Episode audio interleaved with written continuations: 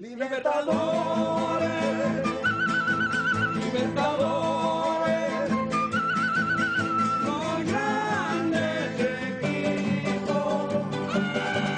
Libertadores. Fala galera ligada no 100 Clubes FC, eu sou o GG e tá começando mais uma edição do nosso podcast. Estamos voltando para falar da Copa Libertadores, porque chegamos na semana derradeira, a semana da grande final entre Santos e Palmeiras, final que vai acontecer no Maracanã, e a gente está muito ansioso para falar sobre isso. Na verdade, a gente já tinha feito um programa assim que acabou, acabaram as semifinais, mas a gente teve um problema técnico com o Discord e por isso a gente está testando gravar no Skype dessa vez. Então a gente espera que, espera que a qualidade fique boa. Então a gente conta também com o feedback de vocês. Se vocês estão ouvindo isso, provavelmente deu bom e a qualidade ficou aceitável. Mas é sempre bom ter é, um retorno de vocês de como está a qualidade para a gente melhorar para os próximos.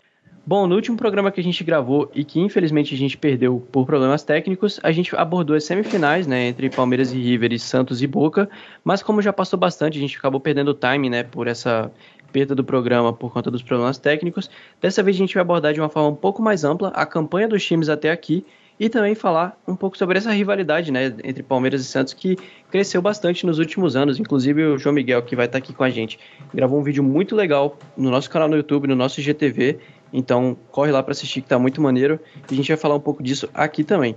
Então, para começar, chega aí, João Miguel, fala aí um pouquinho. Opa, um salve aí a todo mundo que está escutando. É, bom, primeiro eu vou falar um pouco sobre o vídeo que eu soltei. É, eu falei um pouco sobre a rivalidade entre Palmeiras e Santos, né? Eu fiz um retrospecto falando um pouco ali da década de 60, que foi quando o Palmeiras foi o time que mais bateu de frente mesmo, né, com o Santos de Pelé, que provavelmente é o maior time de todos os tempos aí brasileiro. Também falei um pouco da rivalidade entre os dois times ali em 2014 2015, principalmente 2015, onde eles disputaram duas finais. E algumas curiosidades também, como que essa final de Libertadores 2020, que vai acontecer em 2021, né?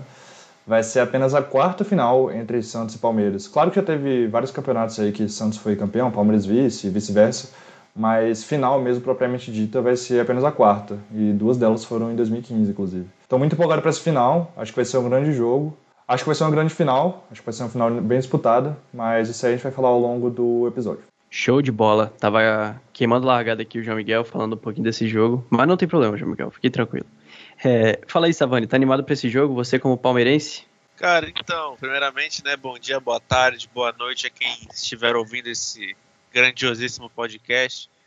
É, cara, assim, no momento eu não estou ansioso, mas chegar na quarta, na quinta, na sexta e no sábado, então, vai ser duro, porque acho que é o, é o maior jogo do meu time que eu vou ter o prazer de assistir, assim, vida, né, adulto, né, porque quando o Palmeiras ganhou em 99 eu tinha um ano e uns meses aí de idade, mas é, pelo que o Palmeiras apresentou desde a chegada do Abel Ferreira, principalmente na Libertadores da América, o que fica é uma sensação boa, é uma confiança que a gente pode ter né? ainda mais que o Palmeiras descansou seus jogadores titulares nos últimos jogos, assim como o Santos, mas o Palmeiras tem uma carga de jogos a mais que o Santos na temporada, porque jogou até o fim todas as competições que disputou. Então, essa, esse período da semi até a final foi muito importante para o Palmeiras para recuperar seus jogadores, para fazer ajustes e, e claro, para o Santos também aperfeiçoar. Só que eu creio que se a final fosse no sábado, é, um sábado atrás, por exemplo, o Santos é, estaria mais inteiro para jogar. Então, acho que está muito equilibrado. Eu também é, não, vou, não, vou fazer. Não vou querer pagar de, de, de, vítima aqui, né? Falar que o time do Palmeiras é igual ao do Santos. Não, o time do Palmeiras é superior ao Santos. Demonstrou que é melhor em vários, em vários grandes jogos da temporada. Mas final é final. E como o João Miguel fez, apresentou no vídeo dele, é uma rivalidade que vem de muito tempo e nem sempre o melhor vence. Perfeito. E você, Lucas, o que, que você traz pra gente com o primeiro comentário aí desse podcast? É, então, primeiramente aqui, bom dia, boa tarde, boa noite. Prazer estar gravando aqui com os senhores. E já que Savani deu gancho aí, de que nem sempre melhor vence, eu já tinha citado mais ou menos a Copa do Brasil na, de 2015, né, no podcast que se perdeu, infelizmente e que, o, que teve até faixinha de, de campeão pro Santos, né? Teve até aquela capa famosa, acho que é do lance, se não me engano. Meio que prevendo que o Santos ia ganhar, já estavam tentando adiantar e o Palmeiras acabou ganhando. E o Santos era favorito na época, né? Para mim, tinha um time melhor, tinha um time mais encaixado. O Palmeiras ainda vinha naquele processo de, de reconstrução, aquele, aquela era do começo de Paulo Nobre, de Crefisa, enfim, não era um time ainda 100% estruturado. Foi lá o Palmeiras aos trancos e barrancos, que foi uma Copa do Brasil assim bem é, é, assim, controversa do Palmeiras, foi vencendo alguns jogos é, na, na marra mesmo, inclusive a final foi bem assim acabou perdendo o primeiro jogo, poderia ter tomado aquele 2 a 0 se não fosse o Nilson com aquele gol inacreditável. No segundo jogo consegue abrir o 2 a 0 toma um gol no finalzinho do Ricardo Oliveira, depois vai para os pênaltis, o Praz bate, sim, emoção total, aquela final foi, foi muito foda de assistir. Espero que pelo menos a gente tenha uma uma pelo menos algo parecido agora em uma final ainda maior, né, de Libertadores. Com certeza. E vendo o vídeo que o João Miguel fez, né, no nosso canal recente agora, eu não lembrava bastante de, assim de, dos gols que o Santos perdeu. E a gente só lembra muito do lance do Nilson, né, por ele ser no final do jogo. Mas o Santos perde muito gol nessa partida, inclusive até pênalti com o Gabigol no começo. Então, foi, o Palmeiras é, sofreu bastante nesse jogo.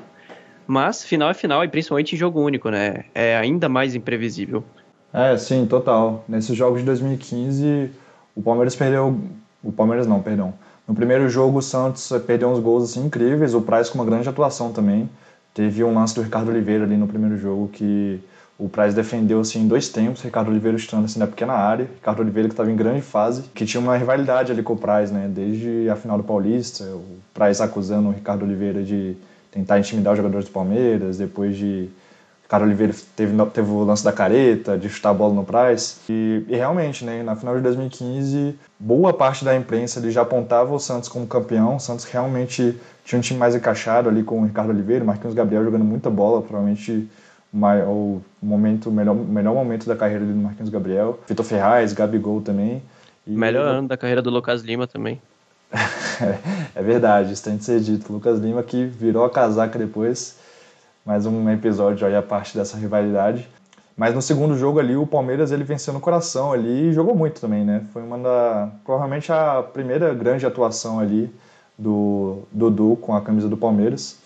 E para esse final, eu vejo o Palmeiras como favorito, mas eu acho que. Acho que tem jogo, assim, acho que tem jogo.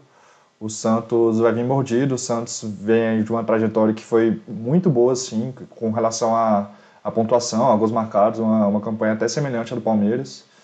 Mas, enfim, vou deixar a palavra aí para o Savani, que que ele tem um pouco mais a acrescentar.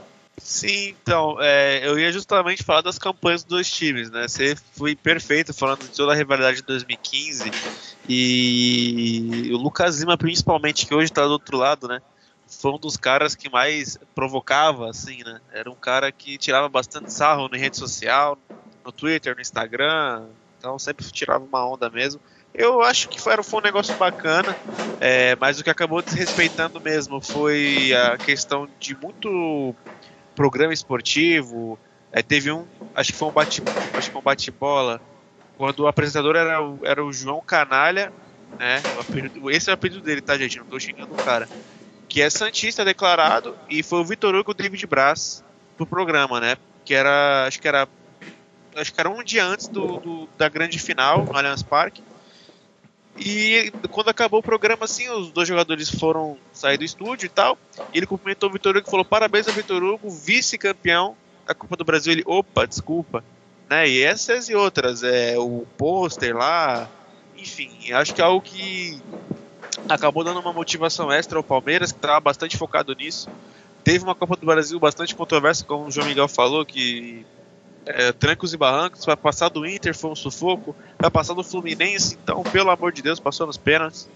Então, foi um título muito é, gostoso para a torcida palmeirense e principalmente para aquele elenco, né, desfrutar assim muito, porque foi um ano muito pesado e foi um ano que trouxe de volta essa rivalidade, que para mim é uma das maiores rivalidades do Brasil, assim, em questão de, de história, de grandes jogos, de grandes finais, de grandes momentos.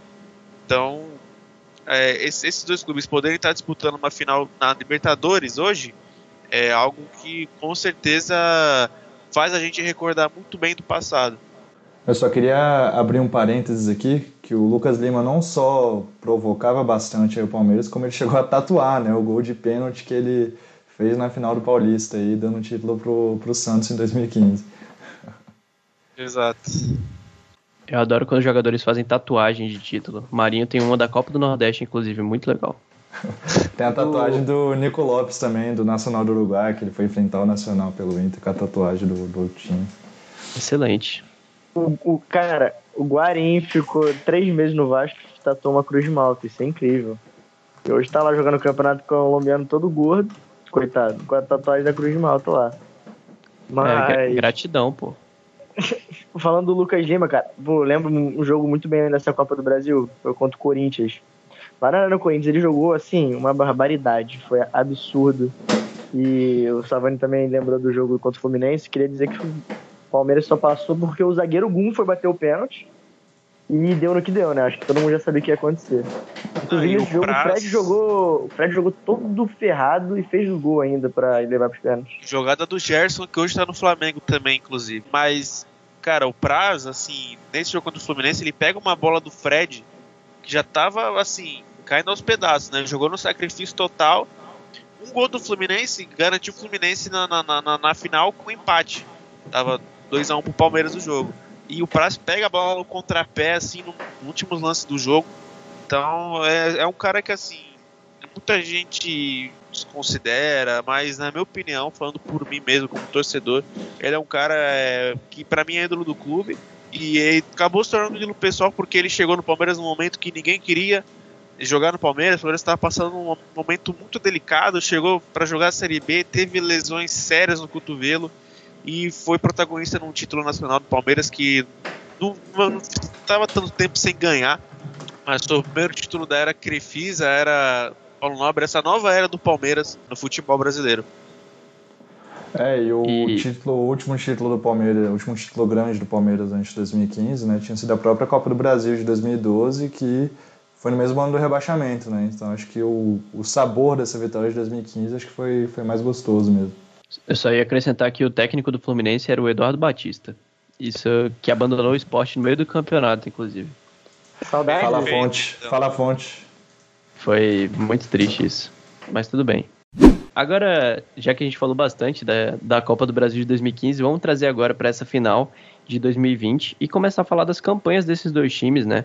O Santos, que fez uma campanha surpreendente, posso falar com todas as palavras isso, com todas as letras dessa palavra, é, porque o ano do Santos foi uma bagunça completa, né? Começou com o Sampaoli saindo depois de ser vice-campeão brasileiro, uma campanha excelente, jogador botando o clube na justiça, teve o caso do Robinho também. Enfim, o Santos fez de tudo para não viver um momento como esse em 2020. Na verdade, 2021, mas é de 2020, vocês entenderam. Mas, assim, futebol é absurdo mesmo e o time foi passando por todo mundo. Passou ah, no grupo que tinha Delfim, De Defensa e Justiça e Olímpia. Um grupo tranquilo. Fez 16 pontos, né? Foi 5 vitórias e um empate, nenhuma derrota. Então foi uma campanha muito boa já na fase de grupos.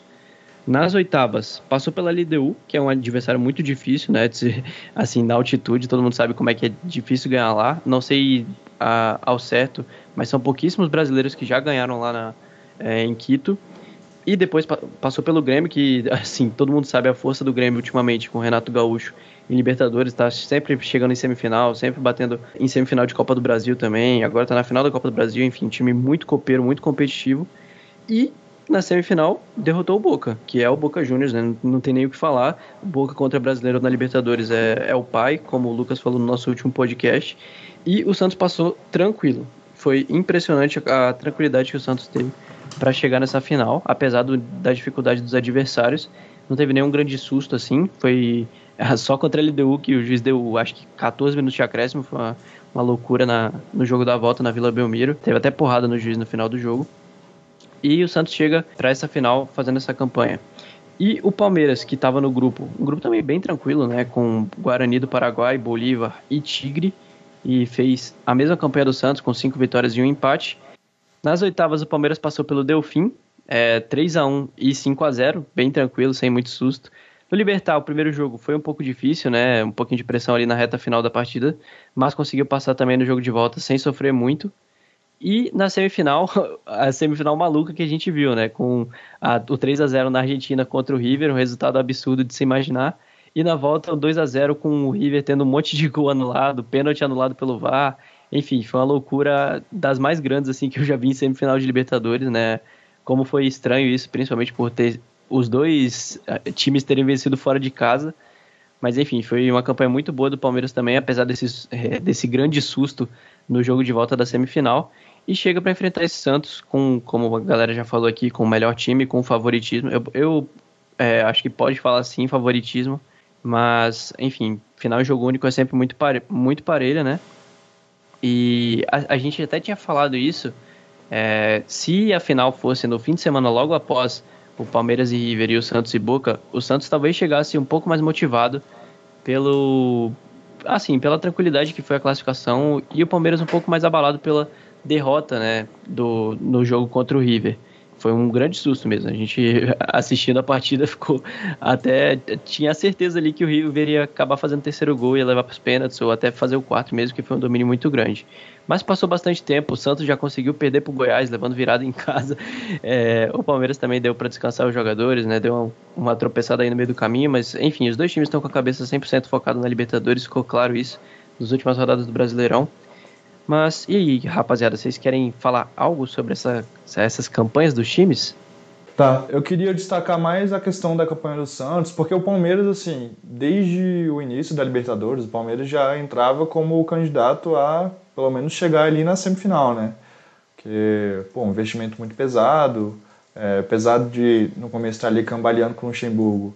É, o Luxemburgo não perdeu, né? Claro que teve jogos ali mais complicados, né, contra, principalmente contra o Guarani, ali fora de casa, mas enfim, passou tranquilamente, assim, sem nenhuma derrota, 17 gols marcados na fase de grupo, mas o Santos, cara, é, eu acho que ninguém dava muito pelo Santos, assim, acho que eu imagino que se olhar para trás aí, ninguém cravaria um, um, um Santos passando de quartas de final, por exemplo.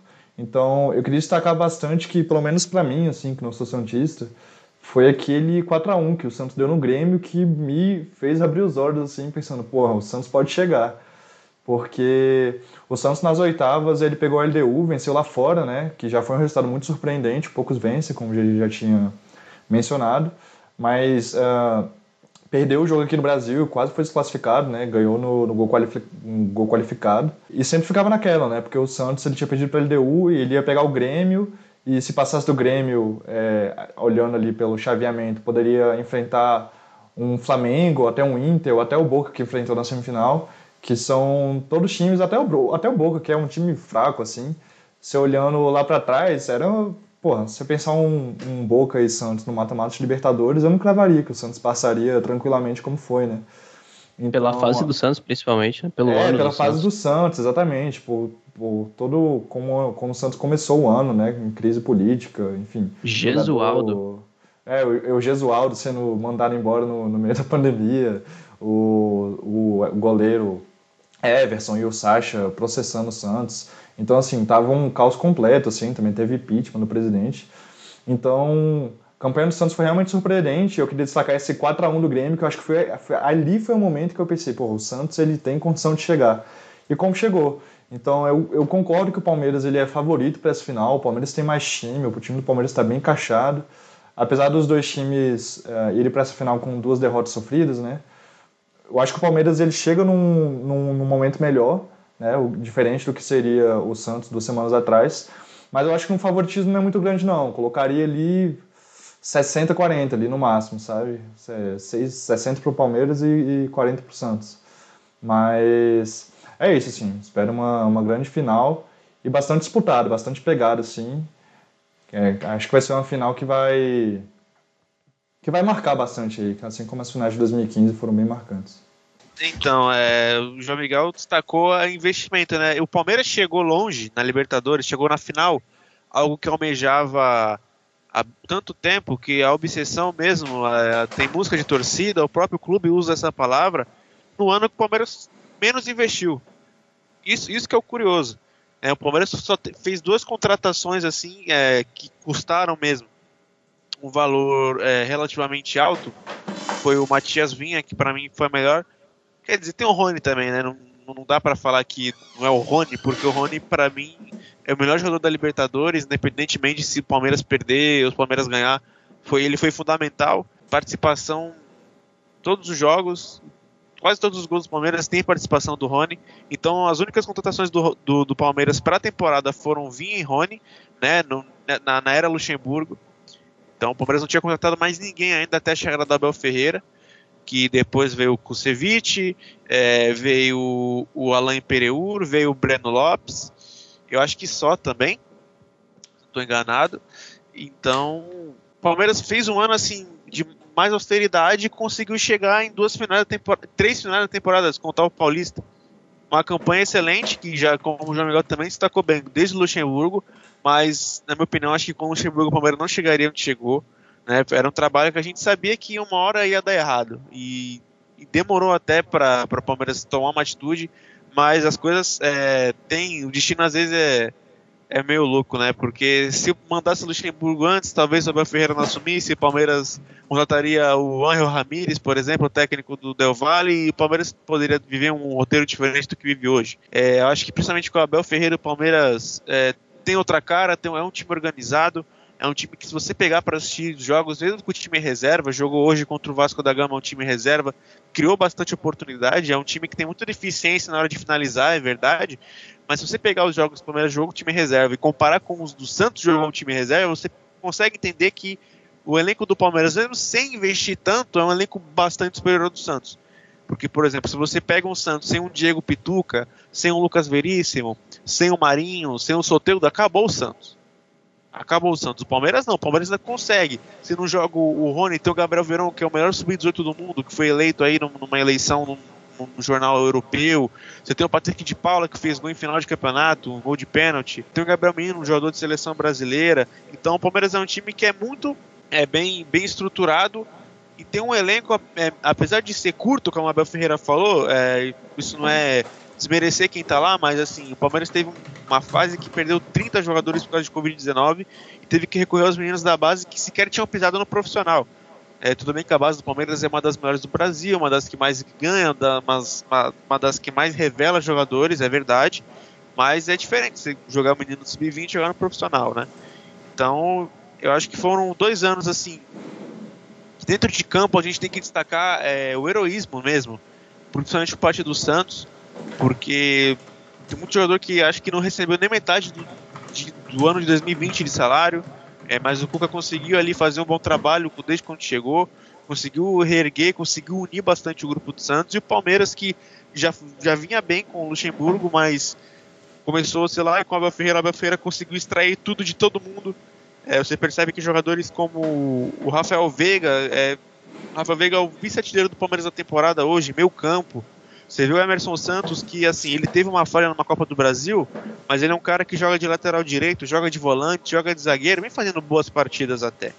Então é um cara que não dá desculpa, assim, não é de ficar reclamando publicamente, como o Luxemburgo já fez, reclamando da qualidade e sabe que tem jogadores qualificados para jogar bonito, né? Então ele vai com o que ele tem e eu acho que são dois times bastante operários, assim, bastante guerreiros conseguiram derrubar dois gigantes, lógico, de formas diferentes, mas que vão para uma final que tem tudo para ser uma. Que talvez no nível técnico é um pouco complicado exigir, né? Que a gente vive um período atípico, não só no futebol, mas nas nossas vidas. Mas vai ser uma final que pode ter certeza que ambos vão dar bastante a vida para alcançar a glória eterna. E é impressionante como o, o Savani já citou, né, que o Palmeiras, em um ano de austeridade, gastou milhões, né, contratando o Rony e quem foi outro mesmo, somente eu acabei esquecendo? Completa pra mim. O Vinha. O Vinha. Não, pô, dois ótimos jogadores fazendo uma Libertadores incrível. Não só Libertadores, mas como uma temporada em si. E, cara, você vê no Santos, o time titular hoje, basicamente, é quem que chegou esse ano? Quase ninguém. Acho que todos os jogadores já tá. Eu acho que o Pará chega esse ano, se não me engano, nessa temporada. Chegou ano passado. Ainda chegou em 2019 é. quando o, o Santos não contratou ninguém essa temporada porque estava com o transfer ban. Eu queria Exatamente. destacar isso também, porque o Santos ainda perdeu o jogador, né? O Sanches ainda perdeu. lesão. Exato, com lesão. O, joelho. O, o Lucas Braga, cara, tava jogando sub-23 até pouco tempo, do nada sobe, jogando um absurdo de bola. O Pituca já tem anos de clube, o Alisson nem se fala, é capitão, líder, é, já viveu maus momentos e hoje é, é identificado pra cacete com a torcida. Marinho Soteldo, o que, que eu vou falar? Temporada incrível, mas também já estão lá há um tempinho. Caio Jorge, menino que subiu nessa temporada, cara, vem fazendo também uma Libertadores incrível. contra o Grêmio principalmente fez assim um, um jogo excepcional de ida e de volta. O Veríssimo que vive o auge da sua carreira desde que ele subiu, é, tá indo vai pro Benfica depois dessa Libertadores com uma moral incrível assim, é um, um zagueiro assim para ser top da Europa, um cara que tem um potencial absurdo, já joga uma bola hoje em dia inacreditável. O até porque estava no Fluminense, chegou em 2019 no Santos, vem fazendo também ótima temporada. O Felipe Jonathan, cara, assim, são jogadores que o Cuca simplesmente transformou. É, é eram bons jogadores alguns deles, mas outros, assim, renegados de, outro, de outros times, chegaram, fizeram um conjunto. É, é, e assim, não só tecnicamente, taticamente, mas mentalmente também. Você superar as adversidades com salário atrasado. Cara, é absurdo pensar que o Marinho no vestiário comemorando a classificação para a final, tendo feito 3 anos no Boca e cobrou salário lá, pedindo pro cara pingar na conta. É, é assim, é surreal se você for botar para comparar com Palmeiras, que por mais que esteja um ano de, de austeridade, é, é uma disparidade assim muito grande ainda, muito grande. É, sim, eu queria destacar justamente isso, que o Lucas já falou muito bem, né, da, da disparidade entre os elencos e do Santos não ter contratado. Contratou, assim, o Raniel, que teve uma lesão séria, ele chegou até uma trombose, uma coisa muito séria, é, praticamente não jogou essa temporada. Eu acho que o Madison também, né? Chegou em 2020. Mas, assim, é, nada comparado com, com, com o Palmeiras, que se reforçou, não se reforçou tanto como em anos anteriores, mas, pô, Vinha e Rony, né? Já são reforços ali, pô, de peso, chegaram no time titular. E o Santos, além do mais, perdeu jogadores, né? Perdeu o Sanches por lesão, perdeu o, o Everson e o Sacha, como já havia citado. Então, é realmente surpreendente, assim, o Santos ter chegado onde chegou. É, passa muito pelo trabalho do Cuca, que foi um dos melhores trabalhos da carreira do Cuca, não fazendo nada de muito diferente do que ele já fez, porém não dá para tirar os méritos dele, né? Porque, enfim, o Santos era um time que no começo da temporada era terra arrasada e agora está aí na final da Libertadores com chance de ser o primeiro clube brasileiro a conquistar o tetracampeonato da Libertadores, né? Então isso é uma coisa incrível, incrível mesmo. E é, também só para finalizar, é bizarro pensar, né, que antes disso tudo o, o Sanches era o craque do time, né, cara? É, ele nessa temporada não, não realmente não foi bem, mesmo antes da lesão já vivia uma, uma má fase, mas até 2019 com o Sampaoli, cara, não tinha nem, nem comparação ele com o Soteldo, ele com, com o Marinho, por mais que os dois ainda estivessem em um nível muito bom, o Sanches era o craque. E mesmo sem ele conseguiu se virar, talvez hoje vive até um melhor momento do que com o Sanches.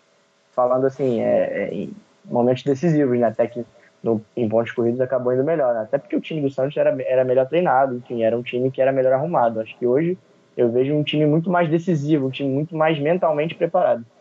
E de reforço, assim, agora falando um pouco do Palmeiras, eu acho que a maior ironia desse ano do, desse Palmeiras foi a chegada dos moleques, né? Do Patrick, do Danilo, do Gabriel Menino, porque o Palmeiras, por mais que tenha uma das melhores bases do Brasil, o Savani sabe disso é, nos últimos anos foi uma dificuldade imensa de botar menino dentro de campo, botar jogador da base para jogar. Era sempre muita contratação, muita, muita solução vindo de fora. E aí o Palmeiras se achou com uma molecada muito boa de bola que estava pedindo espaço e finalmente conseguiu. É, agora com o Abel, né? Luxemburgo já começou essa transição, mas é uma geração realmente muito forte. O Abel Ferreira sabe muito bem usar eles. E assim, a gente gosta muito de falar que solução é, às vezes está ali do lado e os clubes insistem em, fazer malabarismo, né? Mas, enfim, a base resolve pra caramba no Brasil. E o Santos é uma prova disso também, né? É muito menino, muito menino no pau E vai ser uma final muito legal de ver por esse aspecto também, né? Porque os, os, moleques, eles são bem mais identificados do que os jogadores que vêm de fora. Eles crescem no clube praticamente, né?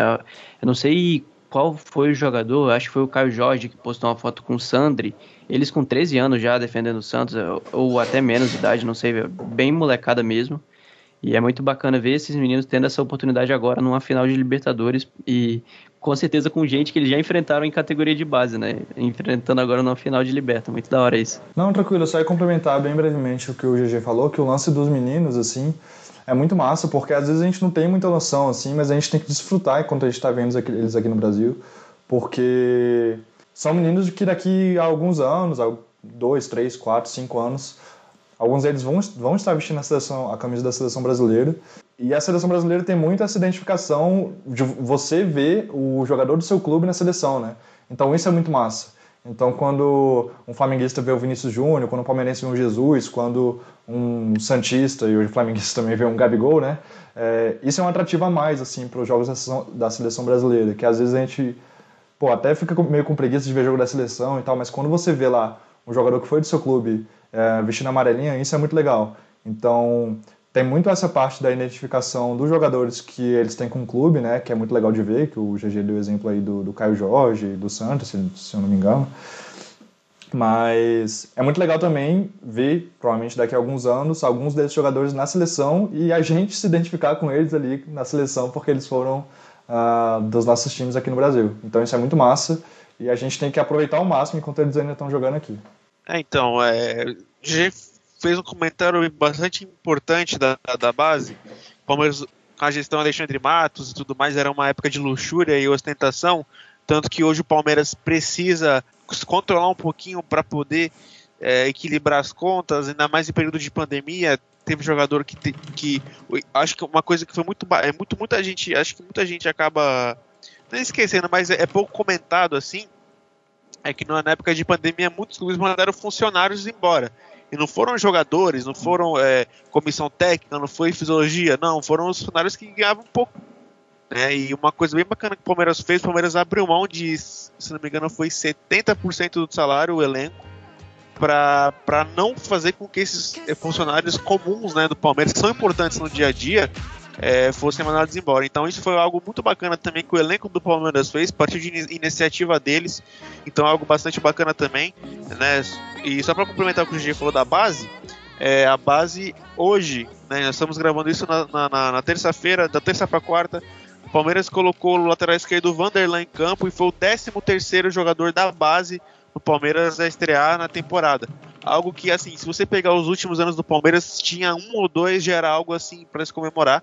Então, eu não vou falar o nome de todos aqui, mas os mais famosos são Wesley, Gabriel Menino, Patrick de Paula, Gabriel Veron, teve o zagueiro Renan também, que antes da chegada do Imperiur, quando o Palmeiras teve aquele problema todo de Covid-19, convocação do Gustavo Gomes para a seleção Paraguai e tudo mais, um zagueiro bastante firme, bastante seguro, tem o Lucas Esteves também, enfim, o Palmeiras soube muito bem usar os seus meninos, finalmente, né, viu, viu vários aí serem vendidos por, por micharia, como é o caso do Vitão, que está no Shakhtar Donetsk, o próprio Arthur, que está no Red Bull Bragantino, então, finalmente é, souberam usar esses meninos.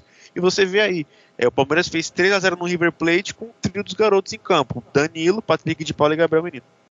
Então, galera, chegando aqui ao final desse podcast, para não deixar passar também, vamos dar os nossos palpites, os nossos pitacos, pra gente errar e depois vocês virem rir da nossa cara, que vai provavelmente vai ser o que vai acontecer. Então, pra gente não enrolar muito, só quero saber o placar. Começa aí, Savani, placar desse jogo. Olha, assim, placar é uma coisa. Aí você quer me deixar, quer me botar em situação de barril, né, mano? Mas. Vamos lá. 2x1 Palmeiras. 2x1 Palmeiras. Lucas, Cara, então, eu vou mudar totalmente o meu, meu palpite, porque eu sou uma pessoa, assim, zero compromissada com a verdade, não tô nem aí, sou hipócrita, que acho que o nosso dilema aqui é falar besteira com propriedade. Então, no podcast que se perdeu, eu apostei no Palmeiras, mas agora eu vou apostar no Santos. 2x0 Santos. João Miguel. 2 a 2 Palmeiras leva nos pênaltis. Meu Deus, quer me matar do coração. Hum, deixa eu pensar. Eu fiz a pergunta e eu não pensei na resposta. Que não é uma coisa muito legal de se fazer. Mas, Quem liga, cara? Só fala como já teve dois Palmeiras e um Santos, eu vou fechar com o Santos então também. Acho que o Palmeiras ganha, mas o meu palpite do coração vai ser 1x0 Santos. Vai abrir o placar no comecinho e vai se segurar até o fim. Então é isso. Agradecemos a todo mundo que escutou até aqui. Se você escutou e quiser deixar seu palpite também, fique à vontade. A gente não vai rir da sua cara como você vai rir da nossa. Mas é isso aí. É, infelizmente perdemos um podcast que, na minha opinião, ficou muito legal, que a gente gravou logo após a- o jogo da de volta das semis. Mas esse aqui tá indo pro ar com certeza, a não ser que dê problema também, e aí você não vai estar ouvindo isso. Mas é isso aí, galera. Valeu. Obrigado a todo mundo que ouviu. Não deixe de assistir o nosso último vídeo no YouTube. YouTube é Sem Clubes FC, mas não é o Sem Clubismo, que é um menino que fala sobre coisas que não acontecem, coisas que não são verdade e que usa o nome do Sem Clubismo para falar das contratações milionárias do Vasco da Gama, do Marcelo no Botafogo e coisas o absurdas. surreal assim. Guilherme Parede. Coisas desse tipo. Não, não compactuamos com esse canal sem clubismo. Nosso é a mesma logo que vocês conhecem, aquela amarelinha, bonitinha, ok. Não é um tigre. O link vai estar rosa. nas nossas redes sociais aí. É só caçar no Twitter, no Instagram, vai estar o link do vídeo aí. Exatamente. Então é isso, muito obrigado. Não deixem de cu- curtir lá. É, também, se quiser seguir no Instagram, a gente vai começar a postar lá também. E é isso, valeu, um abraço pra todo mundo e boa final, vai ser muito maneira. E a gente espera voltar aqui pra comentar sobre ela depois. Valeu! Valeu. Valeu. Libertador.